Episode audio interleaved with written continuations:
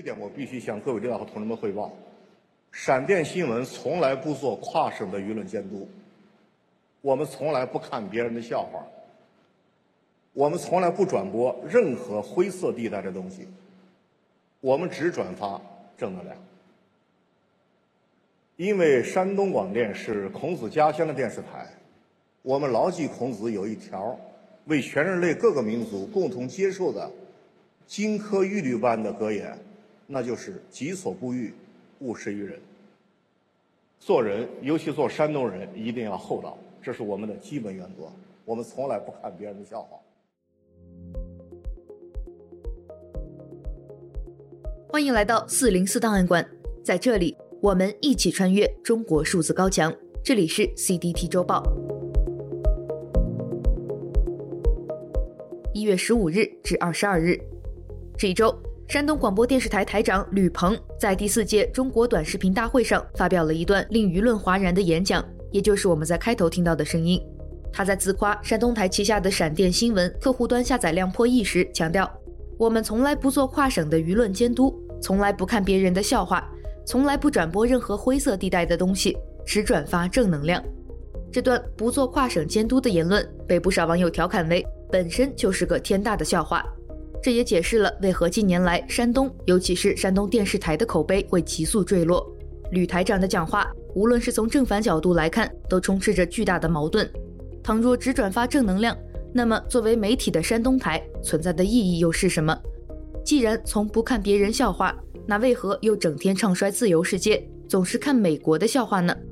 舆论监督是媒体的天职，这是一个本不需要掰扯的基本常识。因此，当山东吕台长说出这番倒车言论时，给许多自媒体人带来了很大的震撼。比如，微信作者悠悠鹿鸣就感叹道：“从2003年进入媒体业，我首次听到有人以不做跨省的舆论监督自傲。”微信作者魏春亮则指出，台长口中“己所不欲”的“己”并不是指公众，如果将其理解为官方，那这番言论无非就是喉舌官僚的大实话罢了。不过，吕台长的这些话在事实层面恐怕也站不住脚。经网友查证，闪电新闻其实只是从来不做本地的舆论监督，他们还是经常关注外省的灰色地带，只是其批评对象从来都是缺乏反制能力的普通民众。至于所谓的上亿下载量与日活量，则有夸大之嫌。就在这番言论引发争议之时，吕台长的整篇发言稿件被全网删除。之后，又有多个自媒体账号受到了山东广播电视台的侵权投诉，指各种批评言论（引号抹黑我台、攫取流量、引导不明真相），网友发布负面评论，多篇公众号文章因此被单方面删除。有网友指出，山东台的投诉文本完全是不顾事实、颠倒黑白的大字报语言，而这种投诉反倒证明了侵害山东台名誉的恰恰是台长本人及其团队。在过去一周内，河南接连发生了两起死亡十三人的重大事故，包括平顶山煤矿事故和南阳学校火灾。新疆伊犁警方的一起刑讯逼供致死事件也受到关注，但与往常一样，当地媒体们均对自家的负面信息保持了高度一致的沉默。如果媒体对本省负面新闻不闻不问，也不做跨省舆论监督，那媒体基本上就只剩下赞扬和歌颂了。如果山东台长们不做跨省舆论监督，真的成为一种默契，那么中国也会彻底沦为一个没有负面新闻的国度。一月十七日，中国国家统计局公布了二零二三年的多组数据，称国内生产总值 GDP 同比增长百分之五点二，青年失业率百分之十四点九，人口增长率负千分之一点四八，较去年减少二百零八万人口。这三组官方数据不同程度的受到了网民质疑，认为存在一定水分。过去一年，中国经济给人普遍的感受是哀鸿遍野、满目萧条，但官方发布的经济数据依然十分耀眼。除 GDP 超额完成既定目标外，社会消费品零售总额、人均可支配收入均出现了明显增长，多项数据无疑打破了看衰谣言，唱响了中国经济光明论。然而，讽刺的是。作为经济晴雨表的股市，却在国民经济回升向好的大好形势下失守两千八百点，再度开创了历史新低。由于各种负面声音持续不断，微博屏蔽了话题。胡锡进曾称两千八百点以下遍地是黄金。微信作者西坡评论道：“在媒体失灵的时候，股票软件已成了我的媒体。我借此判断时代的水温、人心的流动。在几天前，习近平提及金融监管的几句话，也可能对此次股市暴跌起到了某种加速效果。他要求有关部门做到长牙带刺、有棱有角。去年八月开始，国家统计局暂停了青年失业率的公布，而如今，官方通过新统计方法所得出的青年失业率数据已大幅下降，远低于去年六月破百分之二十的数字。但这样的数据就业操作反而令人们感到困惑，因为数据参照系已经丢失，而官方也并未说明对统计方法做了哪些修改。本周，媒体 Vista 看天下统计发现，过去一年，微博热搜上出现了三十七个有关年轻人做某项工作月入过万的词条。这类新闻每隔一点四六周就能给年轻人的职业清单添加一个备选项，似乎在向他们传达这样的讯息，即。只要进入职场，行行都能有高薪。只是这样持续性的大放卫星般的宣传，究竟是证明了就业市场的繁荣还是衰败呢？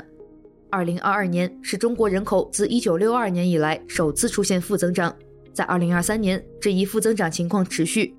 官方称人口总量减少了二百零八万人，全年出生人口九百零二万。相关新闻评论区许多网友发布了与去年画风一致的评论，而在去年一年间。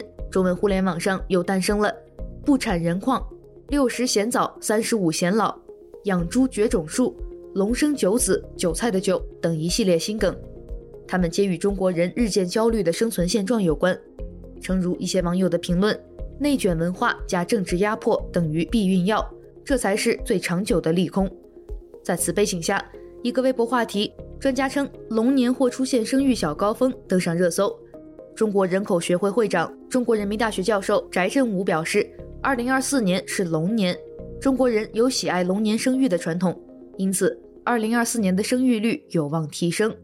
有评论调侃，已经到了靠生肖促生育的阶段了吗？二月快到了，还没生育规划的要抓紧了。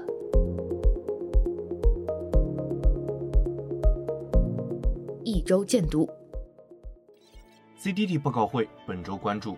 一、论文约百分之四十的中国受访者害怕抗议政府的后果。二、维吾尔人权项目，十八家欧洲旅游公司罔顾人权，提供种族灭绝之旅。三、卫保，中国 LGBTQ 倡导者面临牢狱之灾以及刑讯逼供。四、伊利哈木土赫提被捕十周年，美国国务院呼吁无条件释放。请见本周发布的 CDT 报告会。三学者质疑哈佛中共民调，指真实民意至少相差百分之二十五以上。外三篇。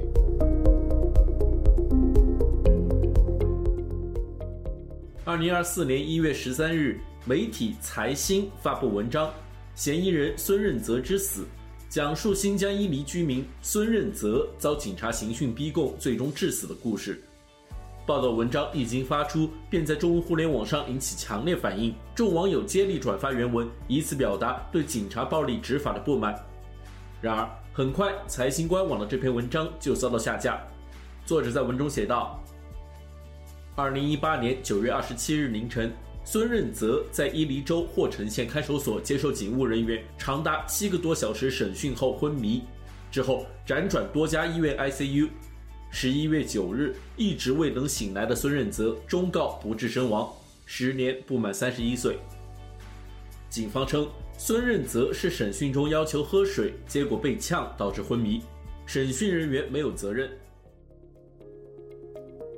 在本周的四零四文库选读栏目中，我们选读了过去一周中引起舆论关注的三篇四零四文章，除了我们刚刚听到的来自财新的文章《嫌疑人孙任泽之死》。我们还选读了来自《亮剑》的文章，把舆论监督当笑话的台长不过说了句实话，以及中国新闻网一篇被删除的报道。二零二三年中国人口减少二百零八万，增长率负千分之一点四八。请见四零四文库。我与家人、鉴定人的电话往来、银行转账、接触等等，都在警方掌握中。外二篇。本周关于孙任泽之死。中国数字时代收录了三篇相关文章，其中两篇已经被四零四。关于山东吕台长从来不做跨省舆论监督的言论，我们收录了十一篇相关文章，其中有六篇已经被四零四。此外，关于中国国家统计局的最新数据，我们收录了三篇相关文章，全部被四零四。大家可以点击本期节目的文字简介，在中国数字时代网站阅读查看，请见相关文章。一周关注：一月十六日，一份落款为华中某业大学动物外系黄某若教授课题组硕士、博士研究生集体的举报材料在互联网传播。这份由十一人共同撰写的举报材料长达一百二十五页，举证了黄某若教授曾指导的三名博士生、十三名硕士生的学术论文与学位论文存在数据异常雷同及篡改等学术造假问题。举报材料还称，黄某若本人涉嫌操纵同行评审、论文不当署名、教材编写造假、打压学生等行为。一时间，他们赌上了前途，毫无退路。小镇做题家拼命学习，却发现没有未来的评论在网络疯传。华中农业大学也登上了各大社交媒体热搜。十八日晚，黄某若教授本人接受上游新闻采访，坚持自己不存在学术不端。他认为，他的十一名学生站出来举报他的原因是有学生带头，并威胁了其他学生。十九日，华中农业大学发布情况通报，称学校学术道德委员会已在调查材料中发现所反映的实验图片。数据、结果等方面问题基本属实，初步认定存在学术不端行为，即日起停止黄某某校内所有职务和工作。媒体凤凰 Weekly 在文章《十一人联名举报又一个学术土皇帝倒台》中评论道：“这十一名学生以悲壮的自毁前程的方式，亲手扳倒了矗立在他们面前的学阀。”二零二零年，教育部就已经印发了《研究生导师指导行为准则》。明确对导师们提出了十不得，但是只要毕业的裁定权还在导师手中，单靠道德就很难把导师手里的权力真正关到笼子里。在华中某业大学那篇举报长文的最后部分，十一个学子写道：“感谢不改初心、勇敢发声的自己。确实，在成为研究生或博士生的伊始，许多年轻人确实是对未来充满希望的，他们是真想在学术上有所建树。”也确实想在这座名为高校的象牙塔里，真正学到一些有用的知识，毕业以后能够成为对社会有用的人，而这份初心不该被辜负，也不能被辜负。微信公众号城市的地的在《华农十一勇士的呐喊：从学术民工到学术奴隶》一文中，则评论道：如果被剥削体力是学术民工的话，人格全被剥削侵犯，就是学术奴隶的境遇。他没有意识到这样做的风险，因为他早就觉得，在他这个小世界，他能一手遮天，他就是天。在他心中，学生是完全没有独立意识的工具。在这个意义上，就能更好理解学生的反抗。不管得到的是不是整个世界，他们失去的都只是锁链。还能有比这更坏的人生处境吗？反抗这样的老师，不管是否成功，都向成为人迈进了一步。请见相关文章。一周讽刺，本周的一周讽刺是一条已经被删除的微博，来自亨利博士。他说：“跟小外甥玩牌，他不会玩，但抓到一手好牌，有两个王，四个二，先扔出去王炸，吓大家一跳，又把四个二拆开，一个个扔出去，牛不牛不？要不要要不要？最后看着手里的一堆连不上的三五七九发呆，不知道问题出在哪里了。”微博网友对此评论道。大家好像都知道他在说谁。还有网友说，一二年这么好的牌打成今天这鸟样，一般人真做不到。不会玩就滚下来。最终，这条微博疑似因涉嫌辱包而遭到微博删帖。请见四零四帖子，跟小外甥玩牌，他不会玩。最后，一周故事。本周的一周故事。我们来关注一篇来自微信公众号正面连接一月十六日发布的文章。我们活在不一样的中国，作者沈凯伟这样写道：“我们在这里生，在这里老，在这里病，在这里死，但我们不算本地人，我们是身在中国的外籍居民。我们在这里的生活永远都是暂时的，无论多久。我们在这里生养，但我们的孩子不是中国人。我们在这里变老，但永远不会退休。”我们在这里心脏病发作或是得了癌，不管能不能幸存，我们都必须回老家。不管我们将多少人生岁月豪掷于此，在华外籍人士都不能在此安葬，我们最终都要离开。在中国待了将近二十年，我有不少朋友生了孩子，也有朋友去世，我眼看着大家变老得病，无论他们我们从哪里来，都要经历生老病死这四大人生关头，谁也躲不过。你们肯定在哪座城、哪条街上看到过我们，但我们活在不一样的中国。不管我们的中文水平有多高，不管我们有多么融入在地社区，不管我们和谁结婚，不管我们在这里逗留多久，在最要命的四大人生关头，我们总能回到老外的泡泡圈里。请见相关文章。以上就是本期节目的全部内容。如果大家希望了解更多本期节目中提到的相关新闻事件或文章，欢迎点击节目简介中的链接，在中国数字时代网站阅读更多内容。中国数字时代 （CDT） 致力于记录和传播中文互联网上被审查的声音，以及人们与审查对抗的努力。欢迎通过电报 Telegram 频道向我们投稿，为记录和对抗中国网络审查做出你的贡献。投稿地址请见本期节目文字简介。阅读更多内容，请访问我们的网站 cdt dot。M E D I A。